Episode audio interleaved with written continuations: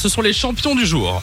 On se rend aujourd'hui à Toulouse, où un mec, un dealer, a eu euh, de la malchance deux fois d'affilée. Ouais. Euh, le hasard a mal fait les choses. La première malchance, c'était mardi vers midi, la police vient dans son immeuble.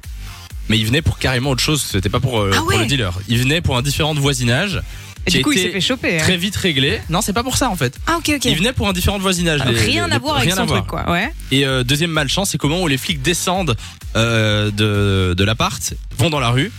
Le dealer fait tomber un sac avec plein de drogue juste devant leur nez. What Tu dois le faire exprès, un C'est truc c'est pareil. Oh. une histoire vraie, c'est arri- arrivé cette semaine, mardi, à Toulouse en France, euh, et le mec a été arrêté. Du coup, Bah voilà, champion.